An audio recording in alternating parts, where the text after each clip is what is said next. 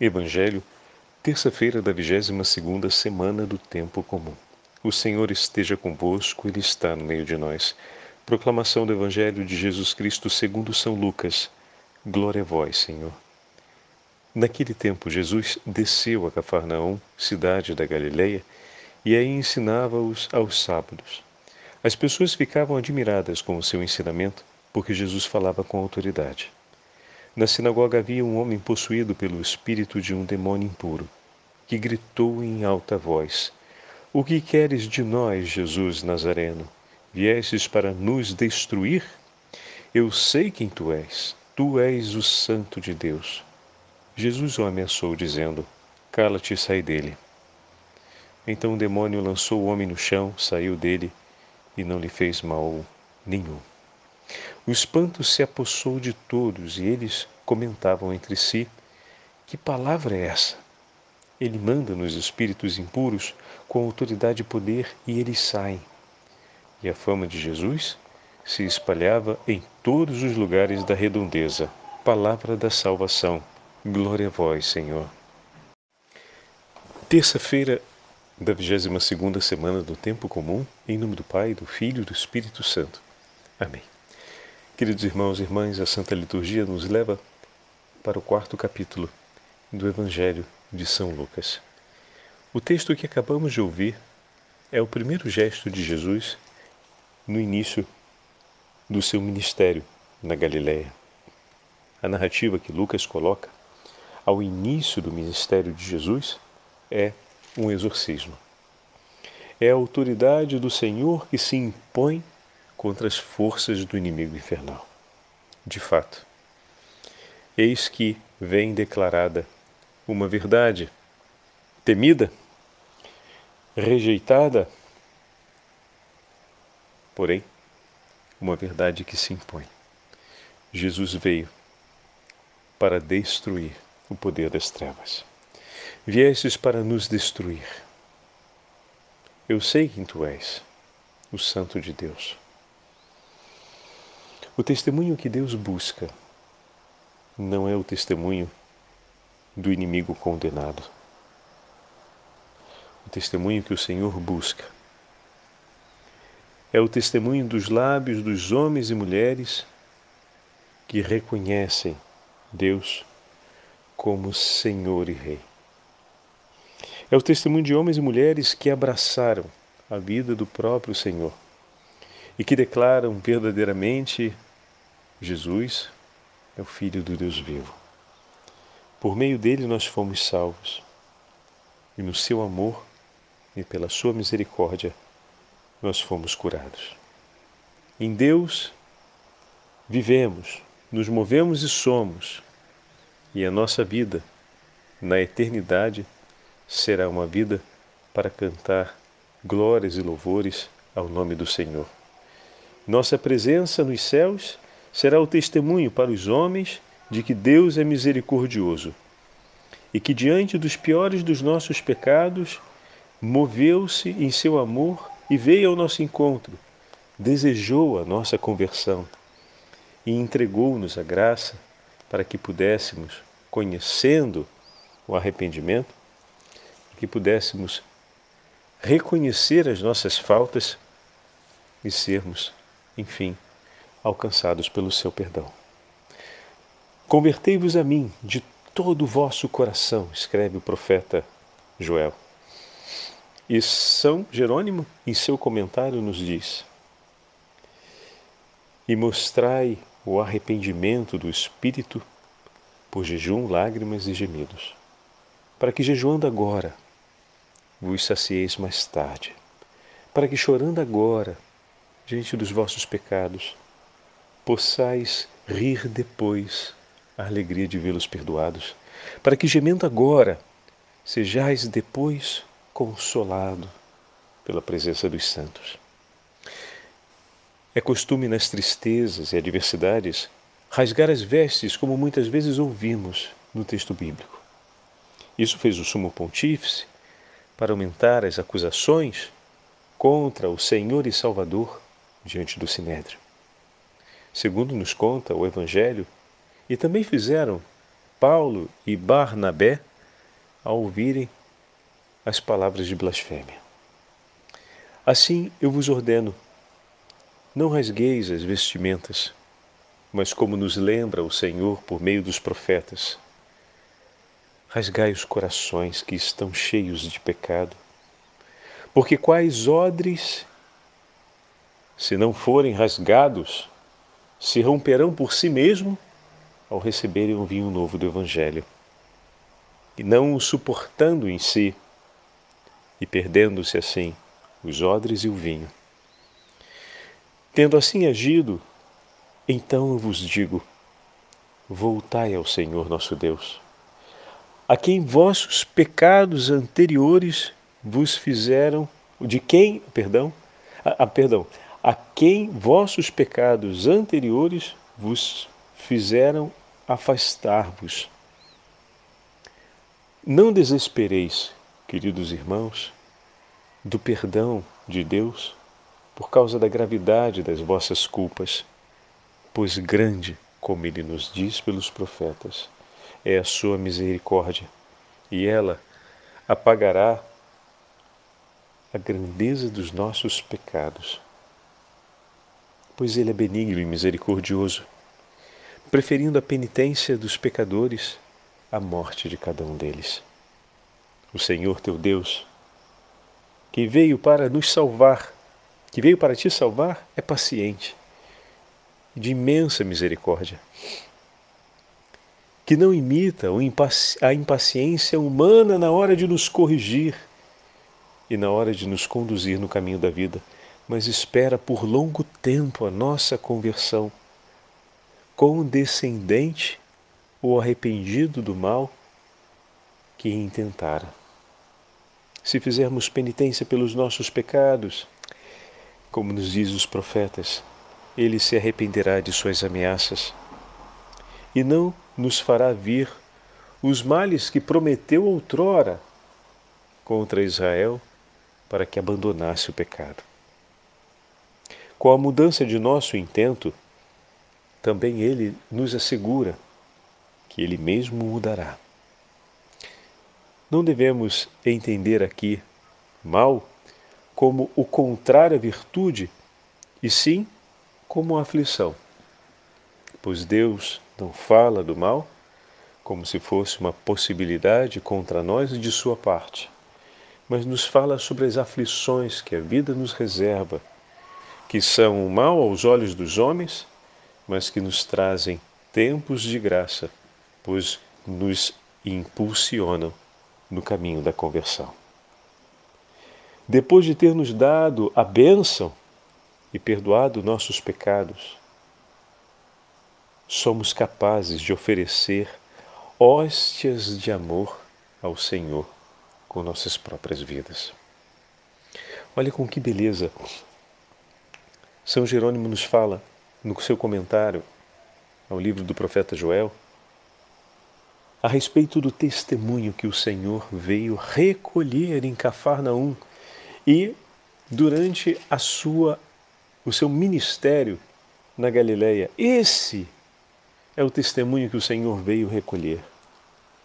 O terror diante de Cristo pertence aos demônios, porque já estão condenados à eternidade.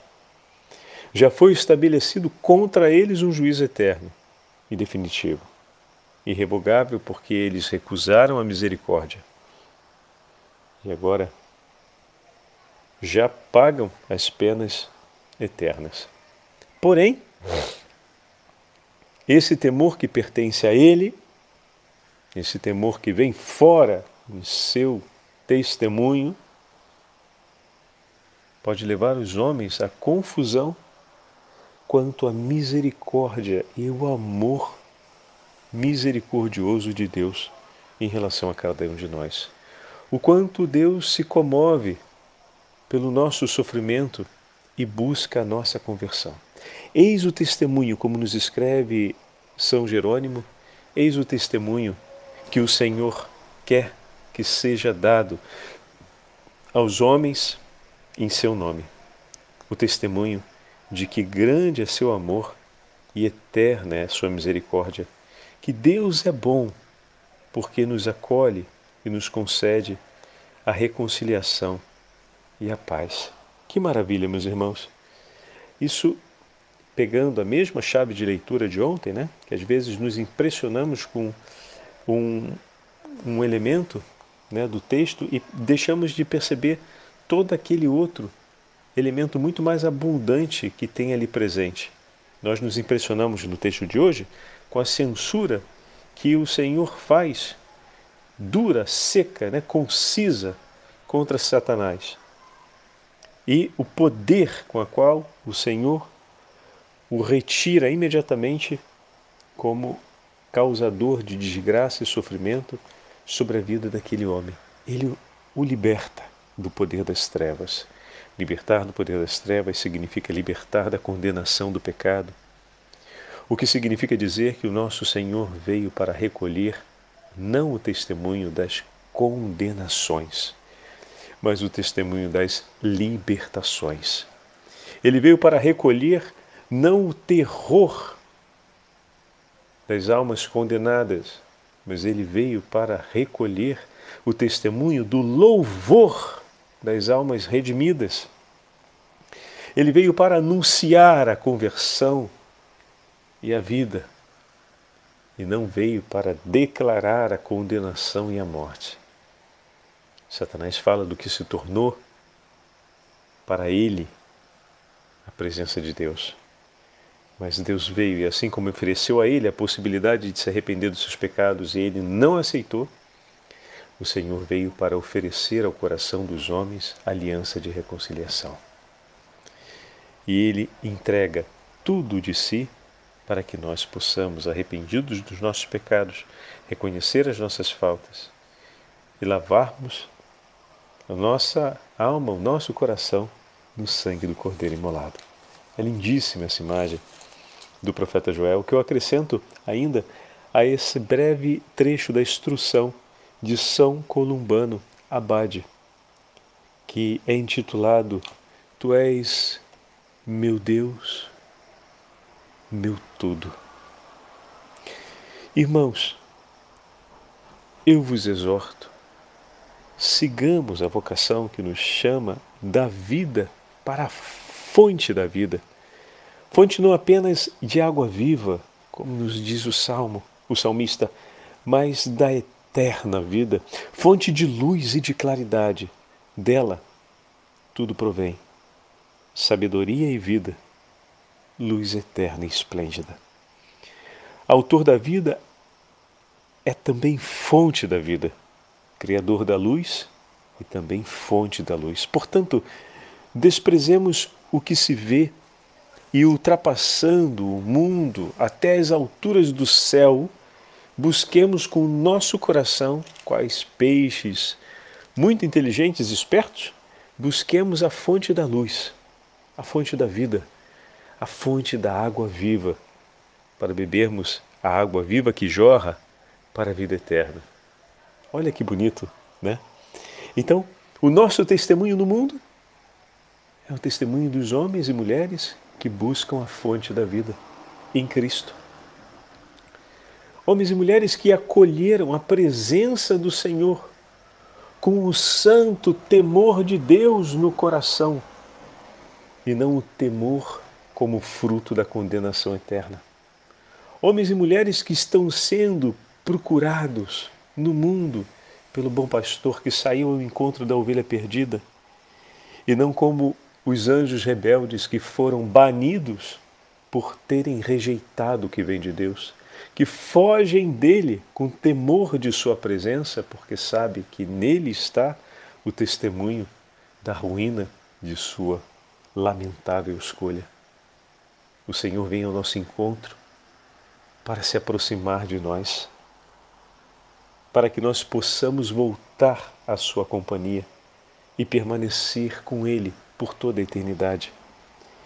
Quão doce é a fonte de água viva, donde nunca falta a água que jorra para a vida eterna. Assim escreve São Columbano.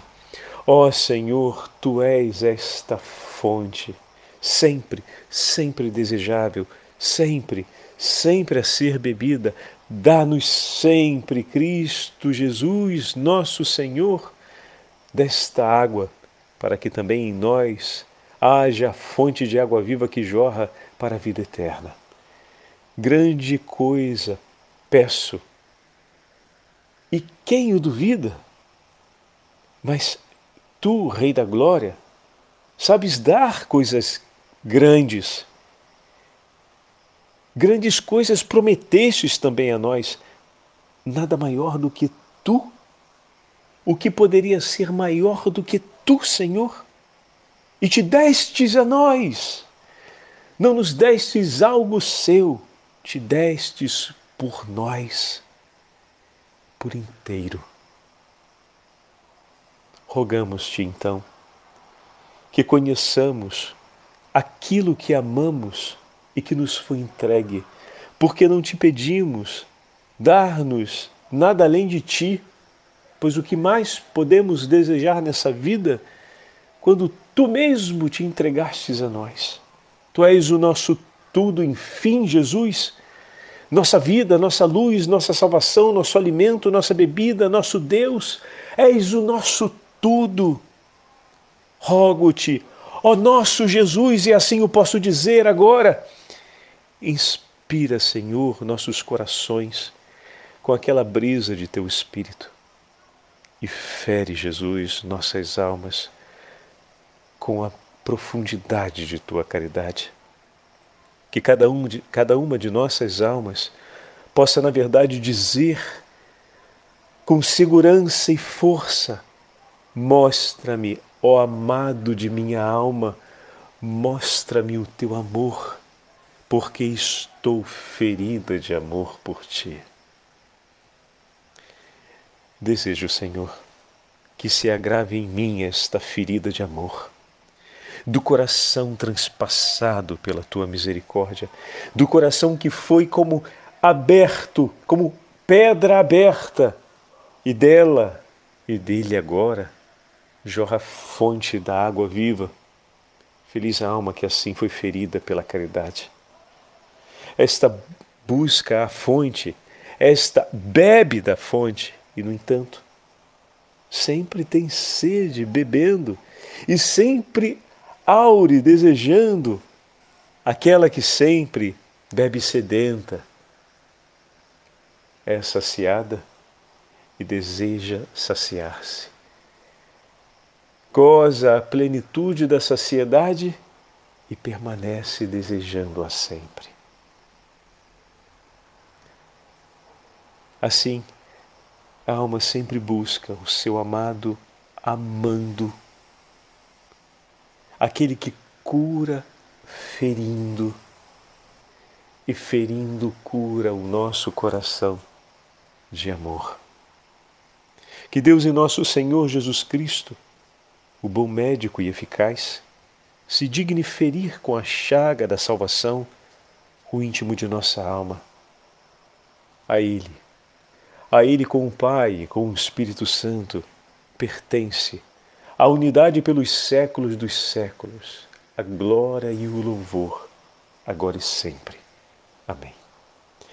Meus irmãos e minhas irmãs, essa oração de São Columbano, em suas instruções a respeito das fontes da vida, é lindíssima. E eis o testemunho que o Senhor quer nos levar a proclamar ao longo da nossa vida, ao longo da nossa história, ao longo da nossa vocação. Que o bom Deus nos abençoe pela intercessão de São Jerônimo e de São Columbano, e que pela intercessão da Beatíssima Virgem Maria, ele nos livre de todas as ciladas do inimigo infernal e nos conduza no mundo como homens e mulheres redentos e libertos no seu sangue a testemunharmos um coração ferido de amor por Deus. O Senhor esteja convosco, Ele está no meio de nós. Pela intercessão da Beatíssima Virgem Maria, abençoe-vos o Deus Todo-Poderoso, Pai, Filho e Espírito Santo. Amém.